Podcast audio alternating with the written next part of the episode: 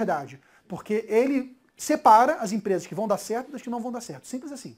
Antigamente, a ciência contábil, estrategicamente falando, ela tem uma reserva de mercado, porque só pode ter empresa contábil quem tem CRC. Então isso é uma reserva de, de mercado. Em algum momento, resolveram popularizar as universidades, faculdades de ciências contábeis.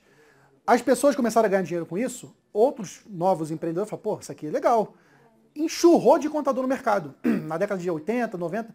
Então, o que antigamente era, era escasso, o contador, passou a ser abundante. E o contador, como não tem barreira de entrada para entrar no mercado, o cara sai da faculdade e abre o atender uma empresa. Ele pode assinar o balanço de uma SA.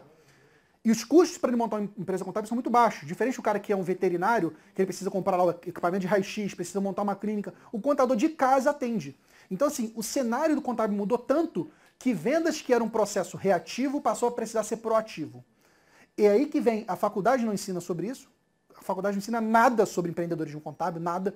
Um absurdo, uma profissão que tanto, forma tantos empreendedores, não tem uma grade sobre isso. As empresas contábeis, como não sabem vender, também não ensinam. E aí a gente tem tantos empresários contábeis que não prosperam por isso.